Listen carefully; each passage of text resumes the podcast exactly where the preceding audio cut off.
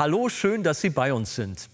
Ein französischer Bischof und Staatsmann sagte einmal, nichts verschafft mehr Ruhe als ein gefasster Entschluss. Das trifft in gewissem Sinne auch auf die Begebenheiten in unserem heutigen Predigtext zu. Denn nachdem eine neu gegründete Gemeinde in Antiochia mit der Aussage konfrontiert worden war, dass ihr Glaube nicht ausreicht und sie zusätzliche Vorschriften einhalten müssten, waren sie verunsichert. Und diese Verunsicherung ergriff sogar manche Leiter der Gemeinden, wie zum Beispiel Petrus. Aus diesem Grund beriefen die Apostel eine Versammlung ein, um eine Entscheidung zu dieser Frage zu treffen und somit Ruhe in die Gemeinden zu bringen. Wie diese Versammlung ablief, welche Rolle Petrus dabei spielte und wie der Beschluss letztlich ausfiel, hören Sie in der Predigt mit dem Titel Das Apostelkonzil durch Glauben allein.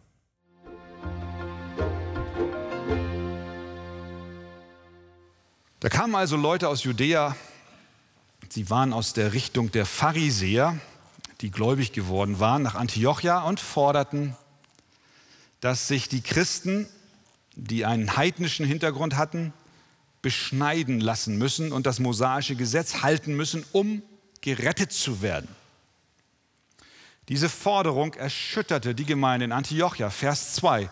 Da nun Zwiespalt aufkam, und Paulus und Barnabas eine nicht geringe Auseinandersetzung mit ihnen hatten, bestimmten sie, dass Paulus und Barnabas und einige andere von ihnen wegen dieser Streitfrage zu den Aposteln und Ältesten nach Jerusalem hinaufziehen sollten. Sie versammelten sich dann also in Jerusalem, um dort diese Frage mit den Aposteln und Ältesten der Muttergemeinde zu besprechen. Dort fand das erste sogenannte Apostelkonzil statt. Vor diesem Konzil schrieb Paulus noch einen Brief an die Gemeinden in Galatien, die er auf seiner ersten Missionsreise gegründet hatte. Denn die Christen dort, haben wir gehört, haben sich auch von dieser Irrlehre verunsichern lassen. Paulus nahm dies zum Anlass, ihnen einen Brief zu schreiben, der genau dieses Thema zum Hauptgegenstand hatte. Denn es ging ihm ja hier um das Wesen des Evangeliums. Werden wir durch Glauben allein an das vollbrachte Werk Christi gerettet oder aus Glauben plus Werke. Wie sehr diese Sache den Apostel Paulus bewegte, erkennen wir, wenn wir den Galaterbrief lesen. Er weist dort mit deutlichen Worten die Christen zurecht und führt sie zum Evangelium der Gnade zurück. Kapitel 3, Vers 11 im Galaterbrief schreibt er zum Beispiel, dass aber durch das Gesetz niemand vor Gott gerechtfertigt wird, ist offenbar, denn der Gerechte wird aus Glauben leben. In seinem Brief erwähnt Paulus auch, dass sich diese Irrlehre nicht nur in Galatien verbreitet hat und in Antiochia, sondern auch unter den geistlichen Leitern. In Kapitel 2, Vers 11 erwähnt er Petrus. Er schreibt dort folgendes, als aber Petrus nach Antiochia kam, widerstand ich ihm ins Angesicht, denn er war am Unrecht. Was war geschehen? Petrus kommt nach Antiochia. Petrus war der, der zuallererst zu den Heiden ging. Er war ja dort im Haus des Cornelius und hatte dort Christus gepredigt und sie zu Jesus geführt. Paulus berichtet im Galaterbrief, dass dieser Petrus nach Antiochia kam und sich gemäß seiner Überzeugung auch verhalten hat. Er hatte Gemeinschaft mit den Heiden. Er aß mit ihnen, was einem Juden eigentlich nicht gestattet war. Er war mit ihnen in einem Haus, sie trafen sich aber dann kam plötzlich diese Irrlehre aus Judäa und verunsicherte die Gemeinde und sogar Petrus ließ sich einschüchtern.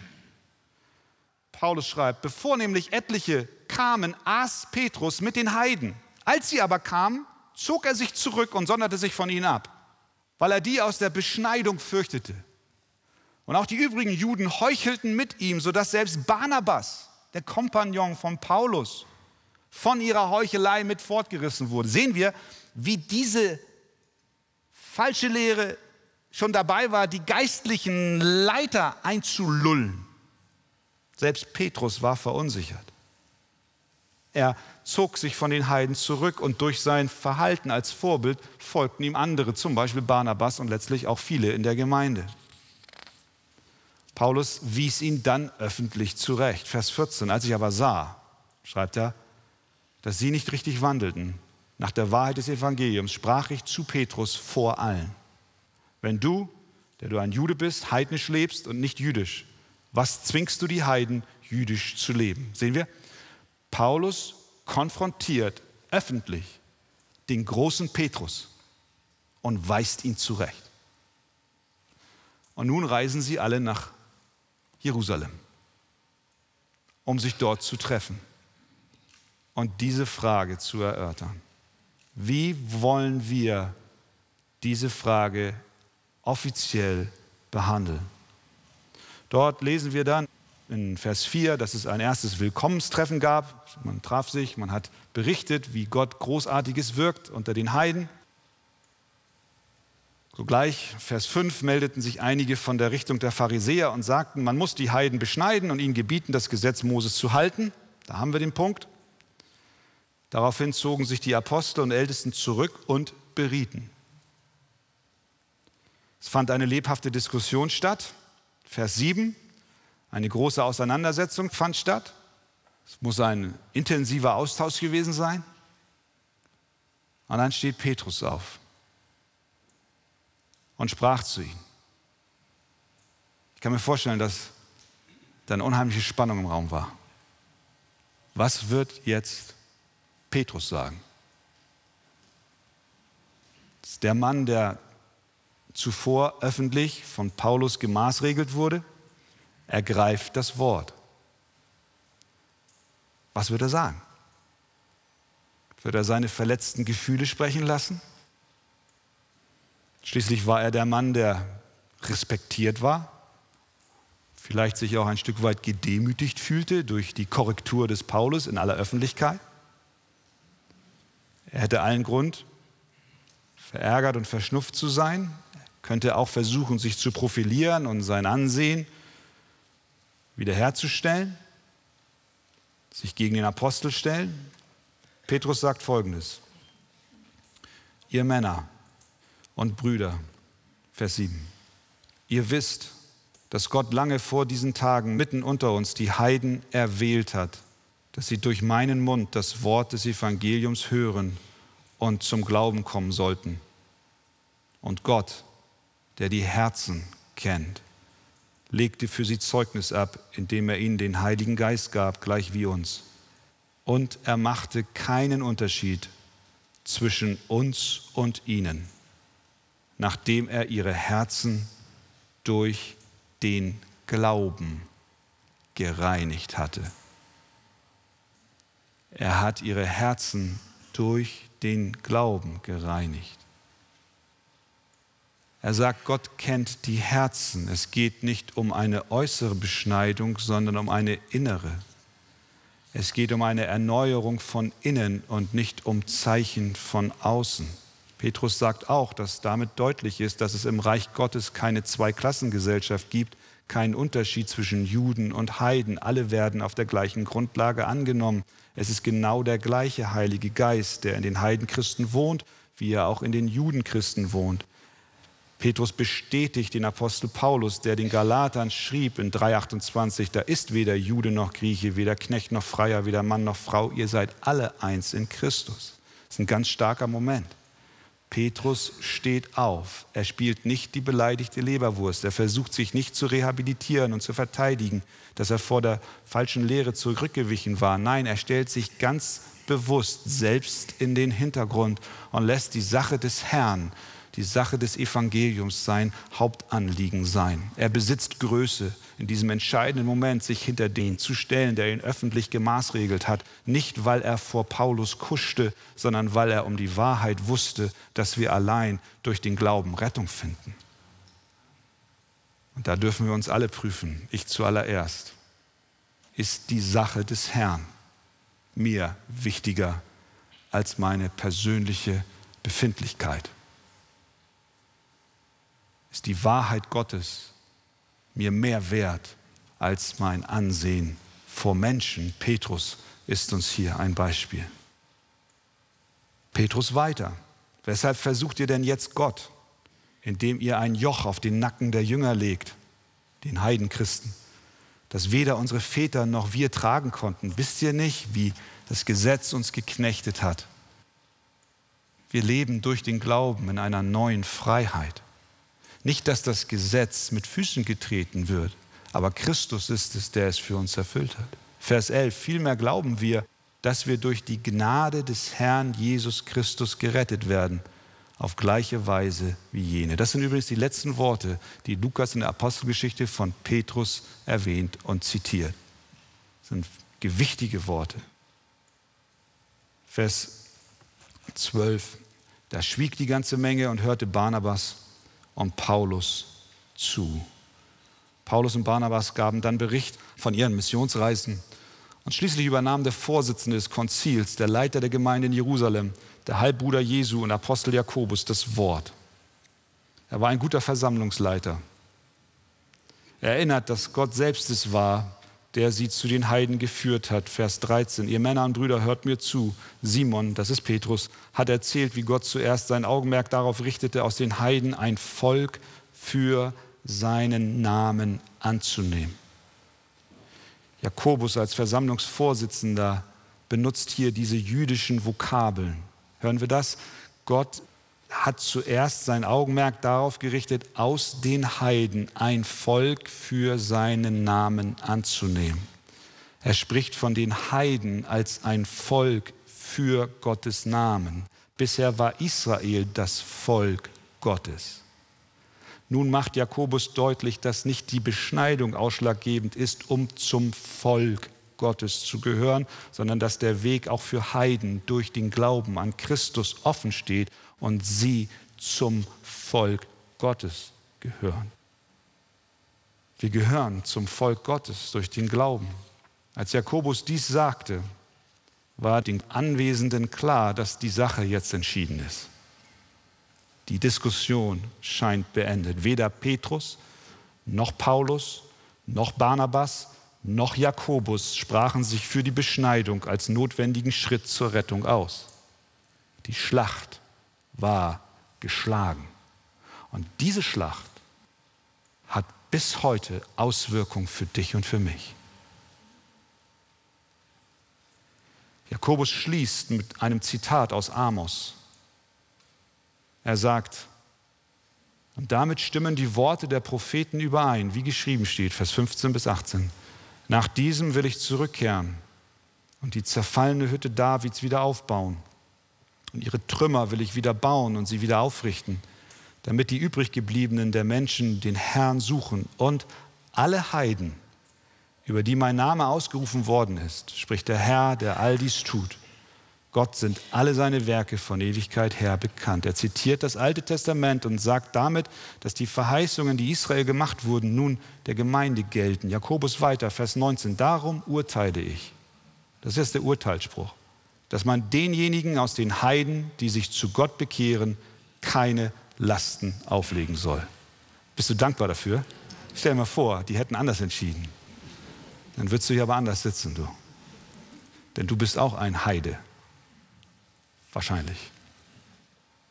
Jakobus macht klar, dass niemand den Schwestern und Brüdern aus den Heiden Lasten wie die Beschneidung oder jüdische Praktiken auferlegen soll.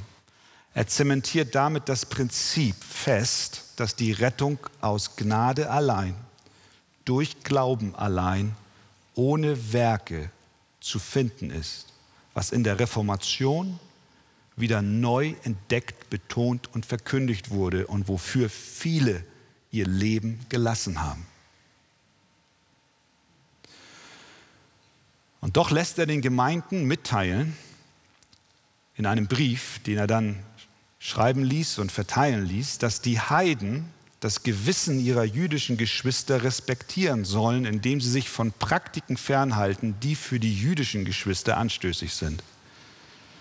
Deswegen heißt es in Vers 20, Jakobus sagt, sondern wir wollen ihnen nur schreiben, sich von der Verunreinigung durch die Götzen, von der Unzucht, vom Erstickten und vom Blut zu enthalten weil er damit das Zusammenleben der jüdisch und heidnischen Christen nicht belasten wollte, weil für die Juden dies oft ein Anstoß war. Was ist das Fazit dieses Konzils? Das Fazit ist, es gibt keine Notwendigkeit der Beschneidung.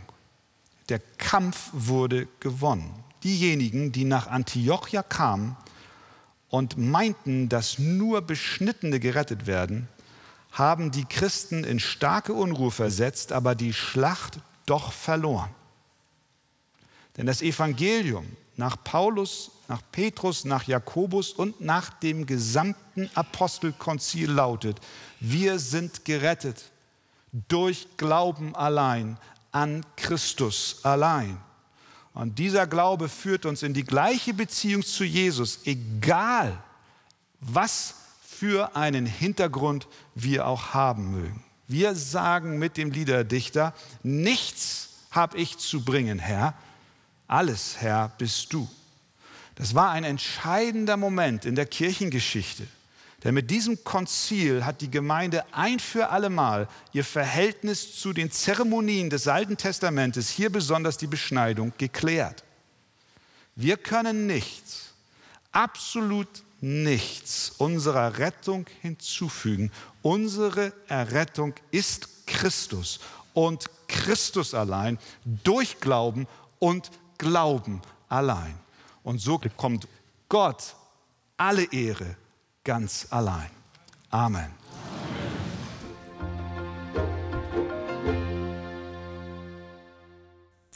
Unter den Aposteln gab es eine handfeste Auseinandersetzung.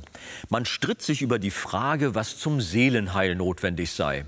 Auf dem Apostelkonzil in Jerusalem dann wurde diese Frage eindeutig beantwortet.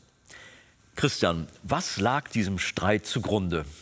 Es ging um die Frage, wie man mit Menschen umgeht, die an Jesus Christus glauben, aber nicht einen jüdischen Hintergrund haben. Es gab Strömungen in der ersten Christenheit, die sehr stark darauf gepocht haben, dass man diese Menschen beschneiden soll und sie auch lehren soll, die mosaischen Zeremonialgesetze zu halten. Andere haben gesagt, nee, es genügt der Glaube allein. Und darüber gab es einen Streit. Und warum ist diese Frage so wichtig?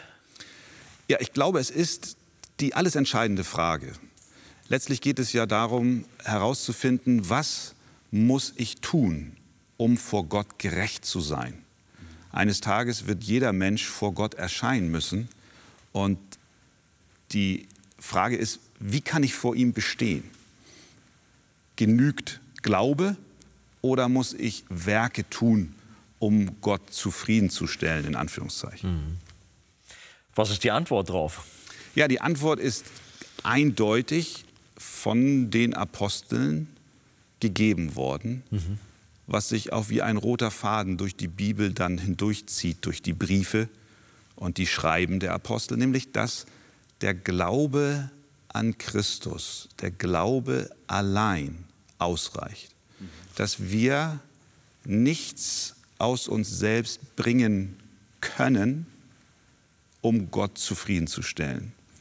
Weil Christus am Kreuz gesagt hat, es ist vollbracht, heißt es, dass sein Opfertod allein ausreicht und Gott genügt und wir deswegen nichts weiter bringen können.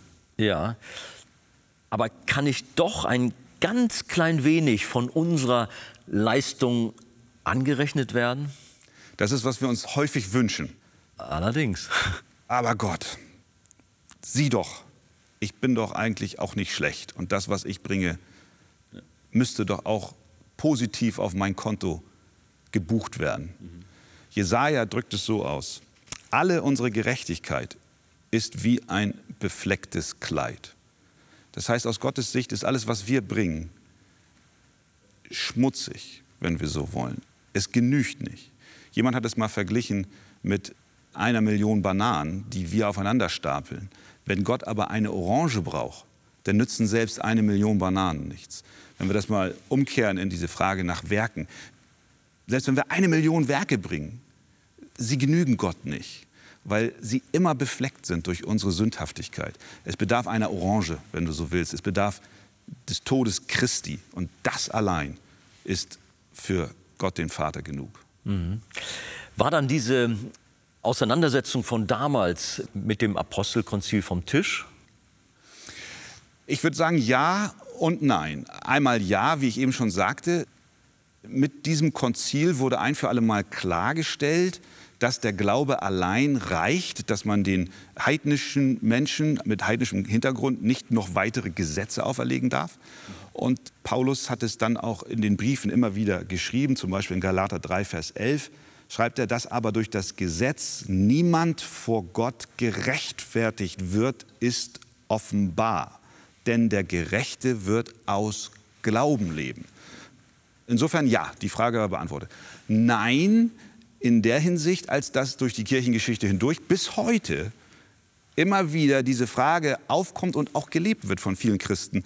Ich muss was bringen, ich muss was leisten und ich kann mich nicht allein auf Christi Tod und Auferstehen berufen. Mhm. Wir können also nicht Glaube und Werke vermischen.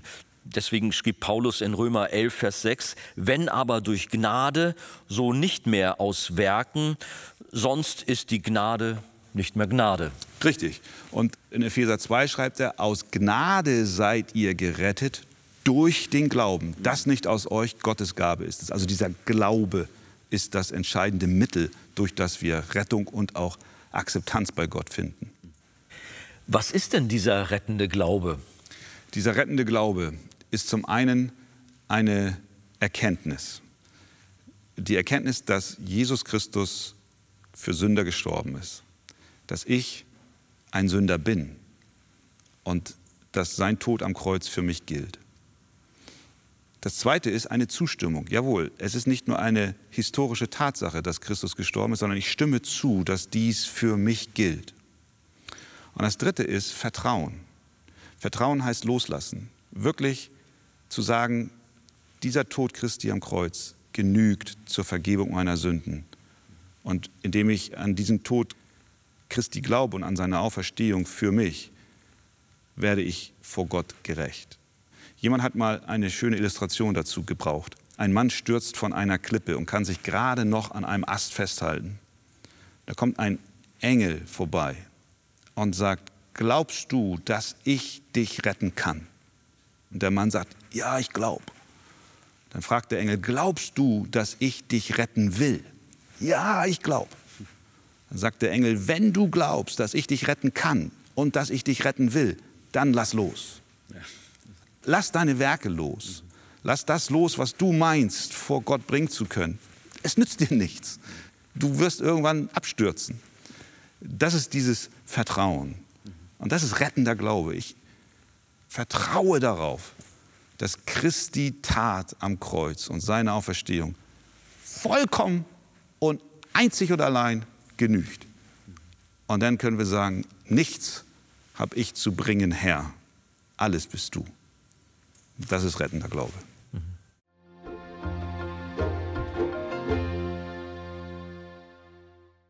Wir werden allein durch den Glauben an Jesus Christus gerettet.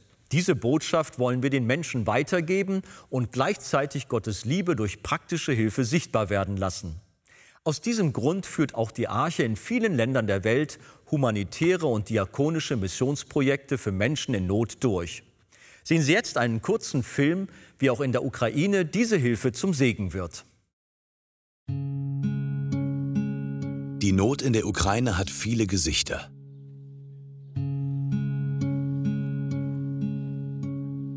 Die Archegemeinde in Dnipro nimmt sich der Bedürftigen an. Dort, wo die Not am größten ist.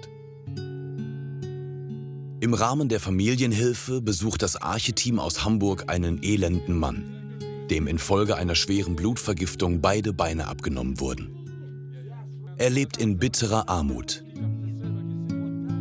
Und nun ist er voll Invalide mit einer nur sehr kleinen Rente, keine Krankenversicherung, keine Prothesen, er versucht sich so durchs Leben zu schlagen. Sehr arm und elend.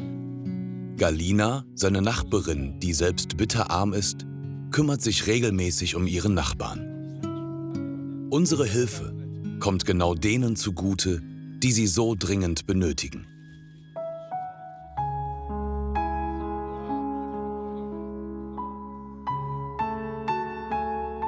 Den Armen und den Vergessenen in einem Land im Ausnahmezustand.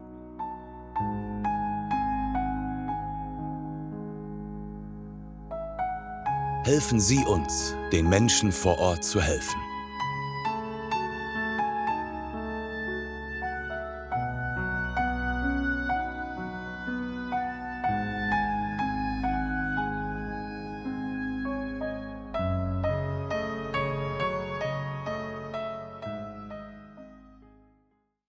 Liebe Zuschauer, die Bibel erklärt, dass der Glaube ohne Werke tot ist und Anteilnahme und Fürsorge für die Armen und Notleidenden ein Ausdruck wahren Glaubens ist. Wir bedanken uns bei allen, die uns dabei unterstützen und dadurch neue Hoffnung und Lebensperspektive in das Leben vieler Menschen in aller Welt bringen.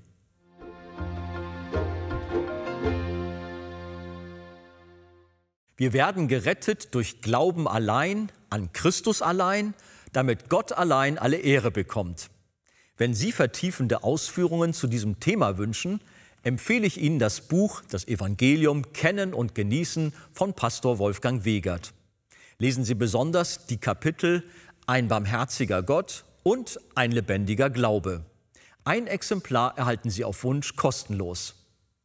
Bestellen Sie auch gerne unser Magazin Die Taube mit weiteren Programmhinweisen zu den Ausstrahlungen der Fernsehkanzel und zusätzlichen Informationen zum Gemeinde- und Missionswerk Arche. Wir freuen uns über jeden Kontakt zu unseren Zuschauern. Sie erreichen uns per Brief, E-Mail oder zu nachfolgenden Zeiten unter der eingeblendeten Telefonnummer. Näheres zur evangelisch reformierten Freikirche Arche finden Sie im Internet. Liebe Zuschauer, mit Ihrer Spende helfen Sie mit, das Evangelium von Jesus Christus über das Fernsehen in viele Häuser zu übertragen. Wir sagen auf diesem Weg herzlichen Dank. Über eine Spende auf die eingeblendete Kontoverbindung würden wir uns sehr freuen.